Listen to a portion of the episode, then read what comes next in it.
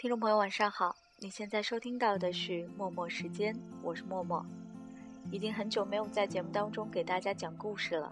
今天下班路上刚好读到这么一篇故事，想分享给你听。这篇故事原载在一个电子杂志上，是一位九零后写作者写的，作者的名字叫晨晨。不知道你是否对他的名字有些熟悉呢？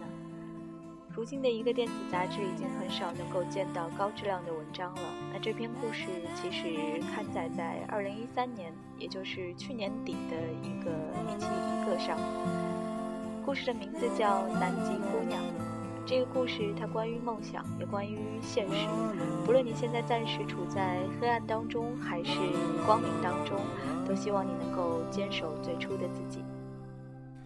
北方的村庄住着一个南方的姑娘，她总是喜欢穿着带花儿的裙子站在路旁。她的话不多，但笑起来是那么平静悠扬。她柔弱的眼神里装的是什么？是思念的忧伤。南方的小镇，阴雨的冬天没有北方冷。它不需要臃肿的棉衣去遮盖它似水的面容。它在来去的街头留下影子，方向在回眸人的心头。眨眼的时间，芳香已飘散，影子已不见。南方姑娘，你是否习惯北方的秋凉？南方姑娘，你是否喜欢北方人的直爽？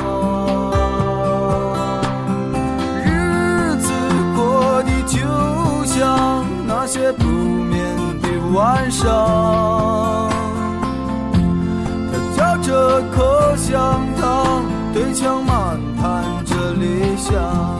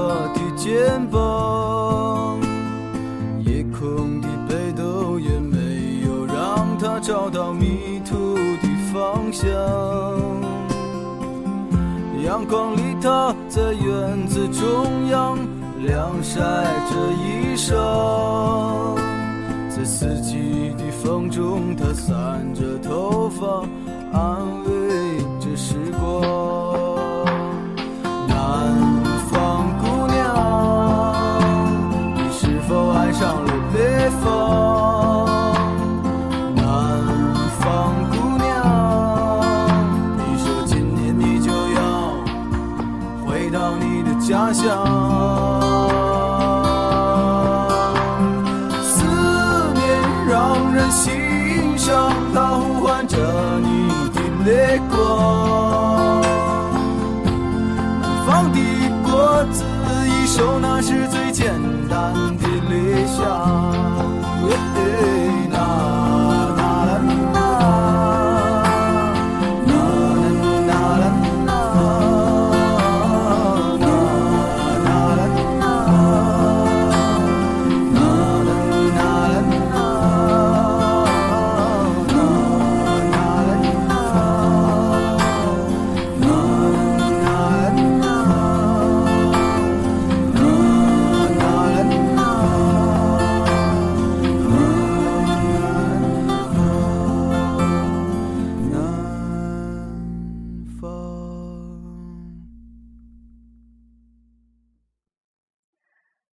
来自赵雷，名叫《南方姑娘》。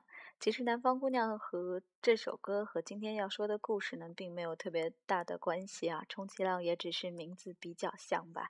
但是，希望你能接下来好好的听一听这个故事。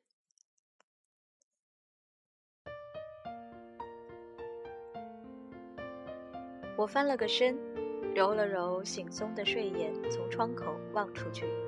无尽黑夜中，迷望的依旧只有满天星光。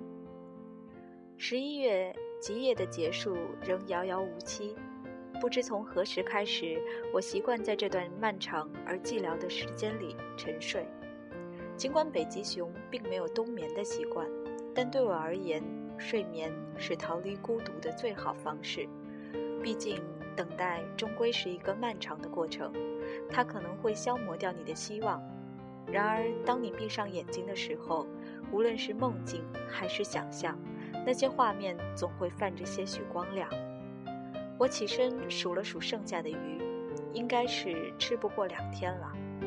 于是我很不情愿地从温暖的冰屋里钻出来，一头扎进了寒冷的夜中，琢磨着是时候去储备点粮食了。今天没有风雪。总体说来是个适合出来觅食的天气。我缓缓地踱着，环顾着四周被星光映得晶莹透亮的雪地，脚步无端变得轻盈起来，似乎已经很久没有这般轻松的感觉了。自从他走了之后，我把自己藏在一个与世隔绝的地方，没有和任何人说过一句话。我时常会自言自语。甚至故意从鼻子里弄出点声音来，以证明自己的存在。走到岸边，我敲击着冰面，选了一个冰薄的地方，小心翼翼地在那儿凿了一个洞，然后把爪子伸到水中搅动了几下，希望能引来鱼群。我一向都是这么捕猎的，其他北极熊或许会直接跳入水中去抓鱼，而我则习惯于守株待兔。撑着下巴望着洞口，像是个哲学家一般。虽然可能有些花时间，但时间对我来说并不值钱。作为一只没有理想也没有追求的北极熊，我有很多很多的时间可以用来挥霍。等了大概有四五个小时，我已然有些昏昏欲睡。可是正当我歪着脑袋流着口水，就快要意识模糊时，水面忽然有了一些波澜。我听到声音，连忙打起了精神，直起身子，眼巴巴地盯着洞口，准备来个突然袭击。说时迟，那时快，水面下似乎有一团黑影闪过，我一伸爪子就把它从水里给抓了出来。啊！手里的不明物体猛地发出一声凄厉的惨叫，着实把我吓得不轻。于是我手一滑，又把它给丢了出去。那团圆鼓鼓的东西咕噜噜地滚出好远，在原地打了几个转，才停了下来。我张大嘴巴愣了半晌，好不容易才回过神来，借着微弱的光亮定睛一看，那坨东西竟然是一只企鹅。企企企鹅！我怔得说不出话来。是，怎么了？企鹅爬起来，拍了拍身上的雪。愤愤地瞪了我一眼，听声音似乎还是个姑娘。没没，不好意思，有些吃惊而已。吃你妈个鬼！你没把我吓死就不错了。真对不起，我刚才在捕鱼来着。捕鱼？企鹅是鱼吗？你知道“鹅”字怎么写吗？左边一个我，右边一个鸟。姐姐，我是只鸟啊，熊孩子。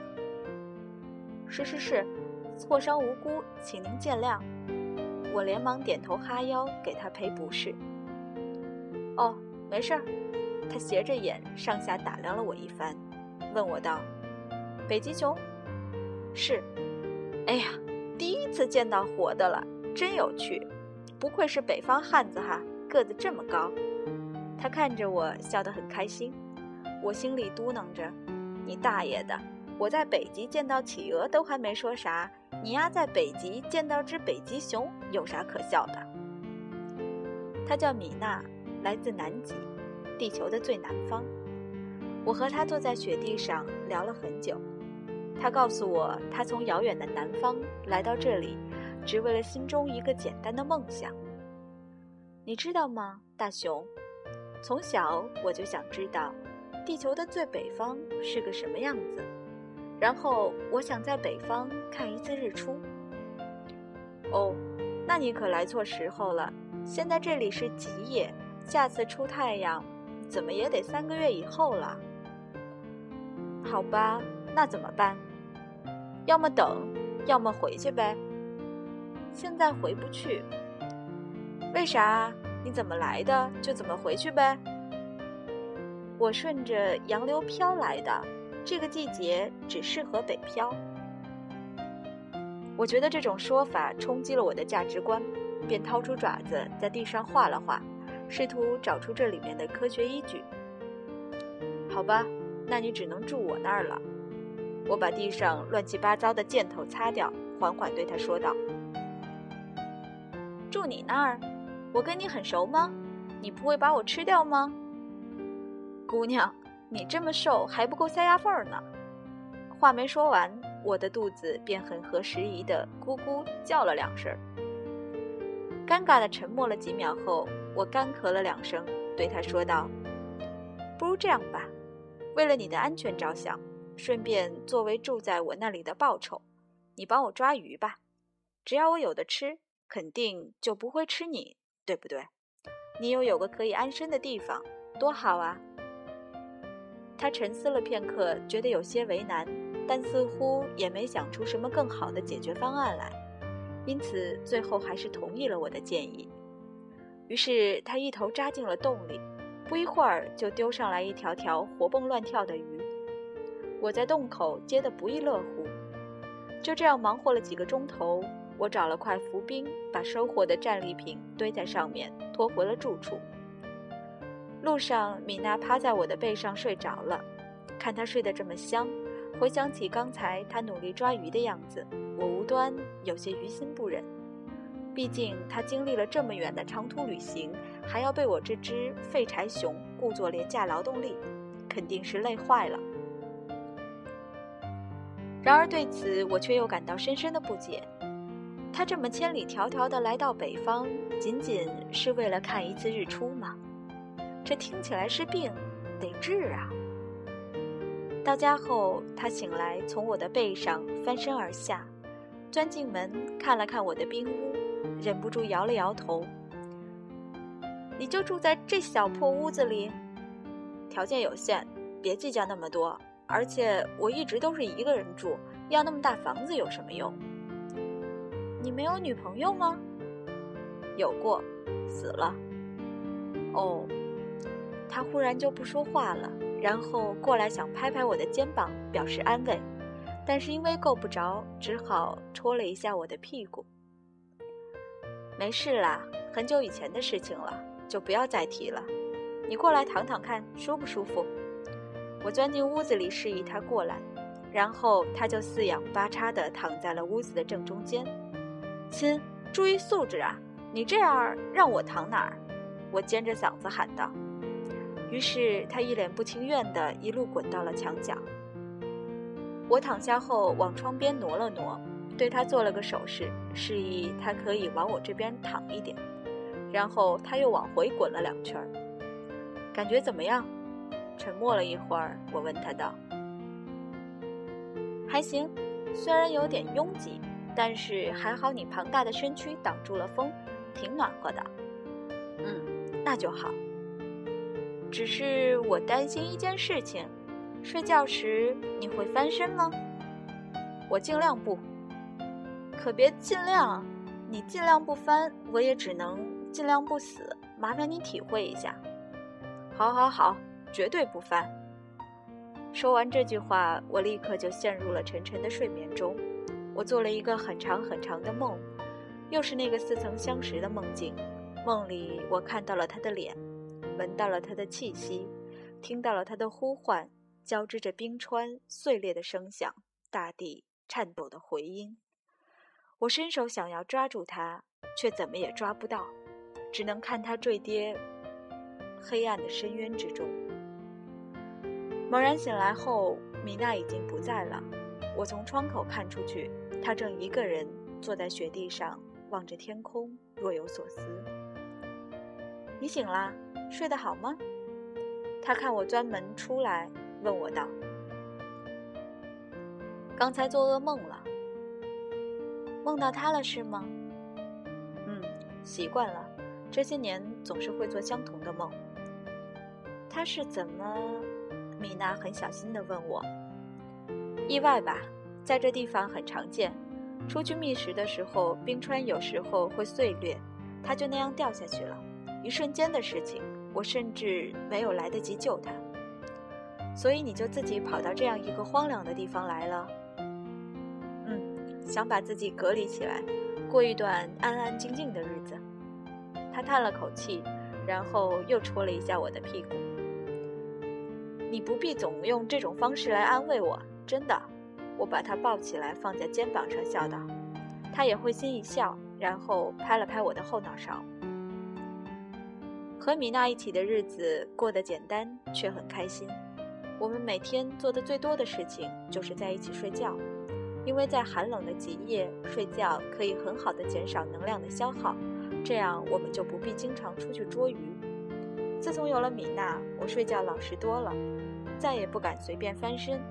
但她却似乎很不老实，时常睡着睡着就趴到了我的肚子上，或者钻到我的胳肢窝下面。而看到她睡觉时候的样子，我偶尔也忍不住把她搂在怀里。她像所有南方的姑娘那样，有着娇小柔弱的身子，让人忍不住有想要保护的欲望。睡醒的时候，我们时常会躺着聊会儿天。然后起来一起吃鱼。天气好的时候，我们会在开阔的雪地上散散步，看着漫天的星光，聊着不同世界里的那些故事。如果运气好，有时还能见到极光。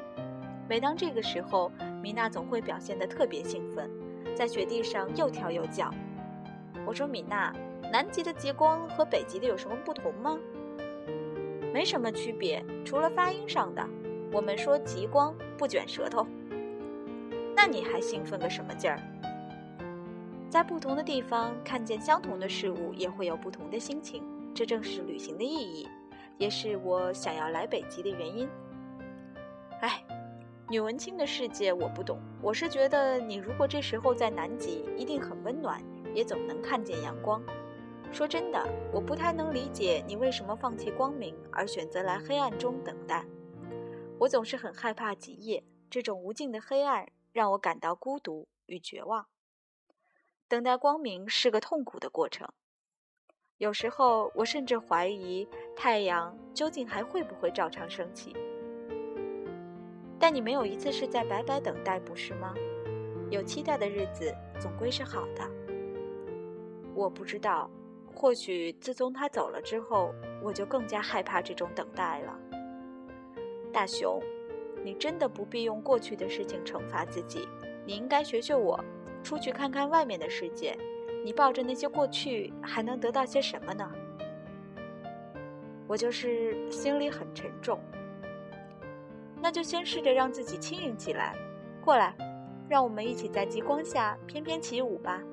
他跳到了前面的一片空地上，冲我招了招手。神经病啊！一只北极熊和一只企鹅在雪地上跳舞，听起来就像个冷笑话。谁会看到啊？这周围连只骆驼都没有。我拗不过他，只好和他一起在雪地上跳起了舞。作为一只熊，我跳舞从来都是很豪放的，这对我来说更像是一种释放自己压力的方式。而他跳舞的样子却很美，像是为了诉说一个故事。那是我从来没有见过的舞步，他的小脚印在雪地上留下了一幅画，舒缓的线条勾勒出了属于另一个世界的风景。也就是在这样一个时刻，我忽然觉得自己有些喜欢眼前这个小个子的南极姑娘。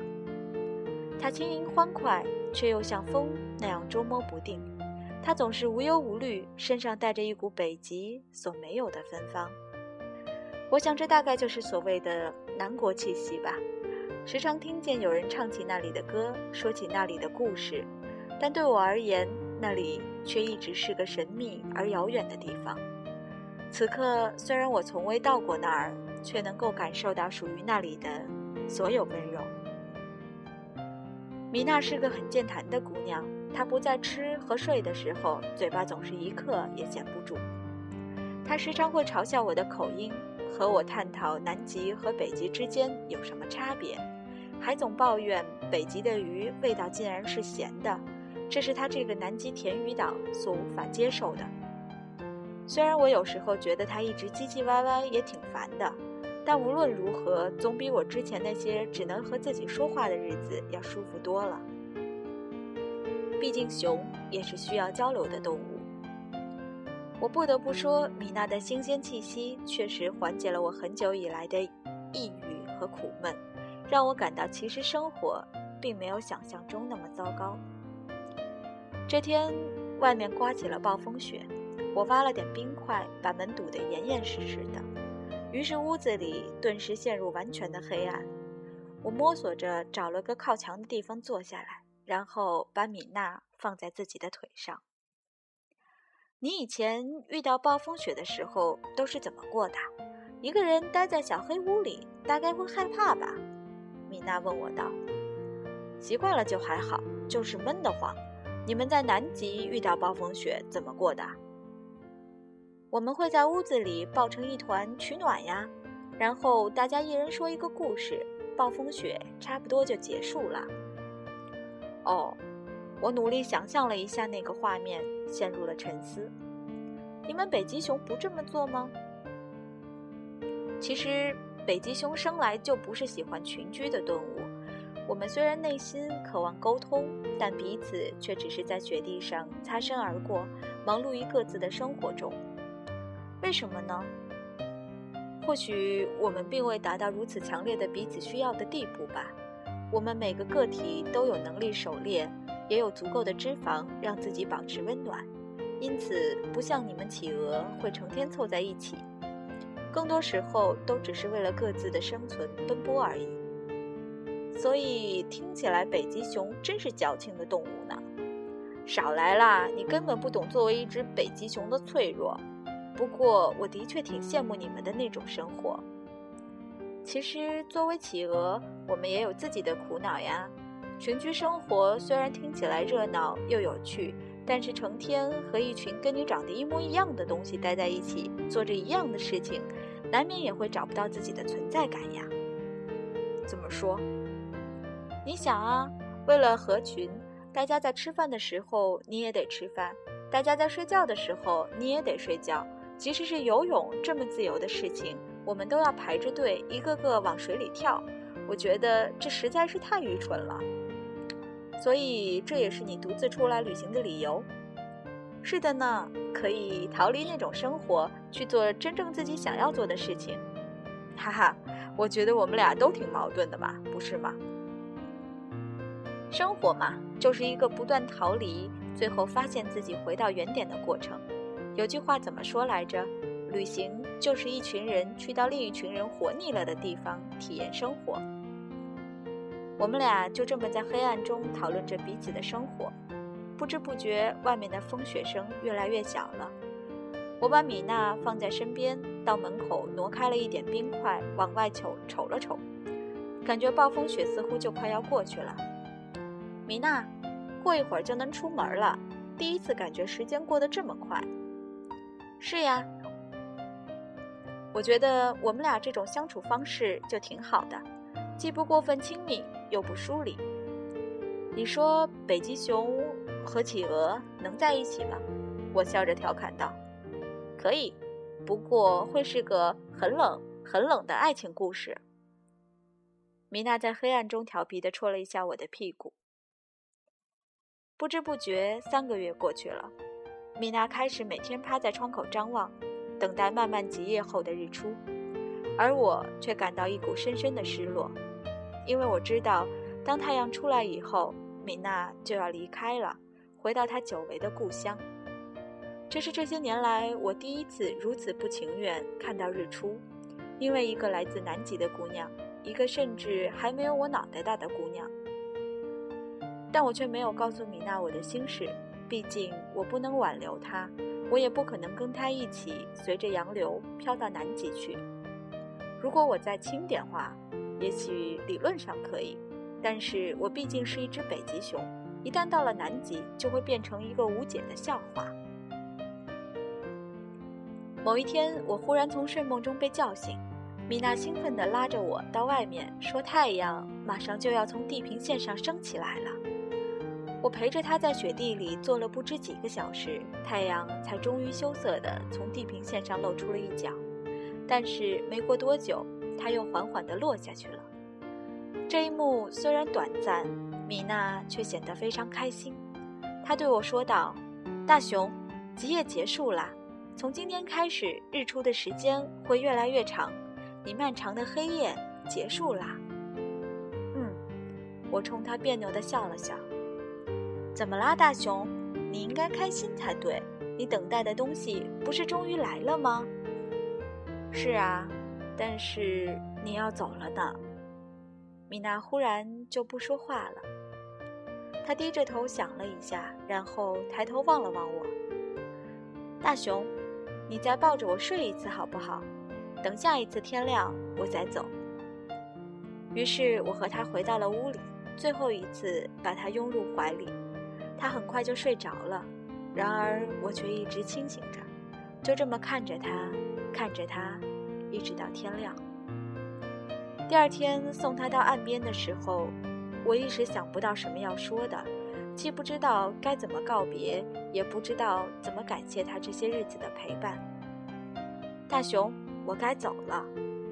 米娜戳了一下我的屁股，道：“嗯，米娜，加油呢啦！别整鸟语，听不懂。这几个月谢谢你了，你不必谢我。我觉得你应该离开这里。离开这里，去哪里呢？去南方。”南极吗？你不必去那么远的地方，你只要再往南走走就好了。你既然害怕极夜，越往南的地方极夜就越短，不是吗？你是时候和这里说再见了，这里太沉重，太荒凉了，而且你又喜欢用意念来抓鱼，我觉得你早晚会饿死的。好吧，我会的。那我们还会再见面吗？如果你愿意一直往南走，我会在世界的最南方等你的。但我如何知道哪里才是南方？既然你已经在世界的最北方，那么无论未来你朝哪个方向走，都注定是南方。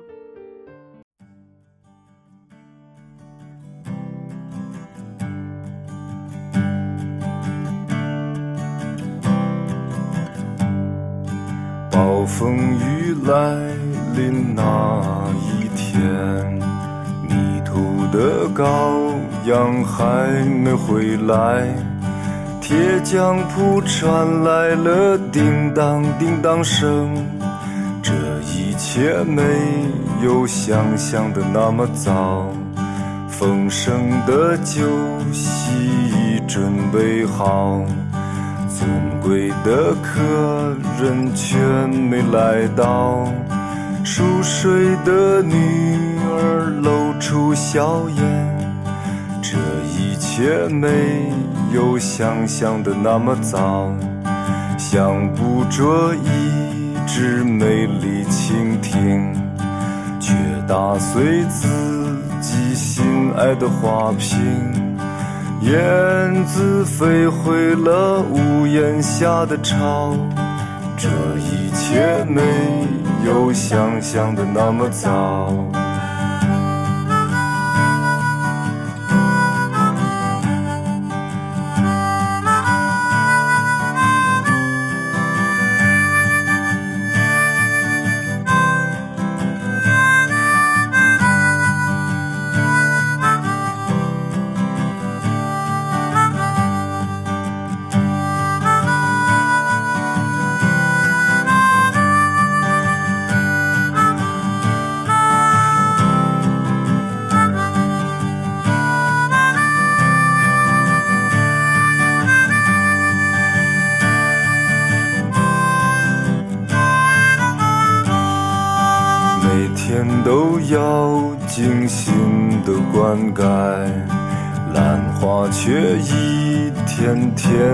吹白。清风送来了杏花香，这一切没有想象的那么糟。要爬上山顶去看风景，可走到山腰脚一起跑。停下来在溪边喝一口水，这一切没有想象的那么糟。被刽子手砍下了人头。魂魄还能留恋最后九秒，第七秒是突然从梦中惊醒，这一切没有想象的那么糟。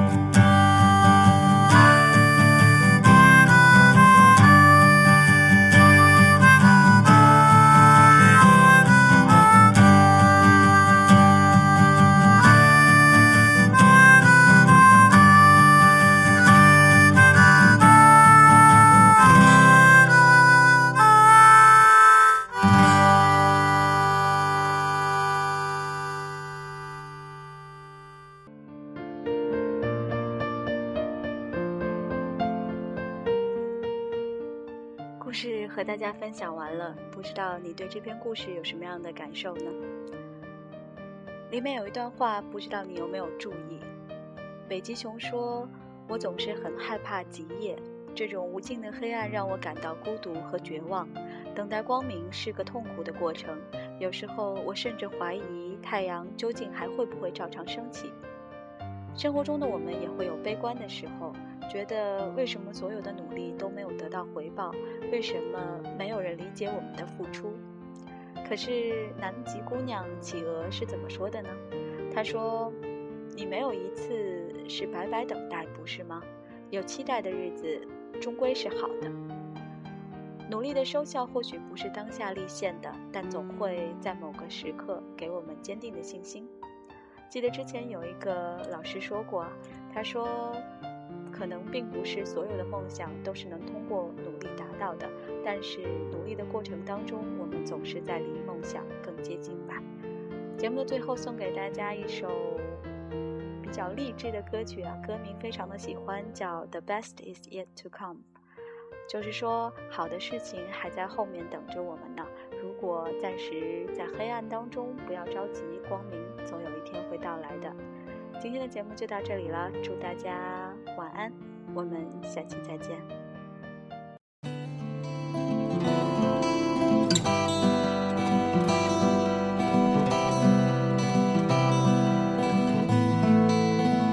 永远有一个吻未尝，有些烛光未燃亮。若爱太苦，要落糖，吉他断线亦无恙。出黑心话，to kiss someone。The best is yet to come。若要错失，永不能收，得到也不代表长久。假使快乐有尽头，痛苦也未会不朽。寂寞半点，假如不能承受，这生命注定过得不易，笑与泪。有时候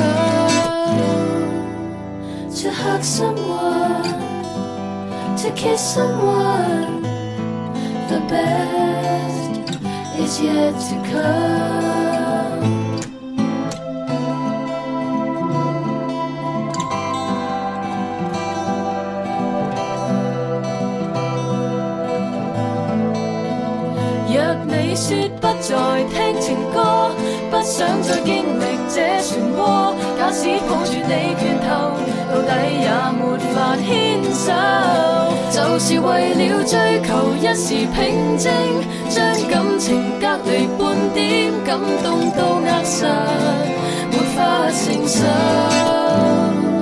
永远有不妥协伤口有些坎思不放手若你太刻意淡忘越会补不到缺口 why don't you just Hug someone, just kiss someone.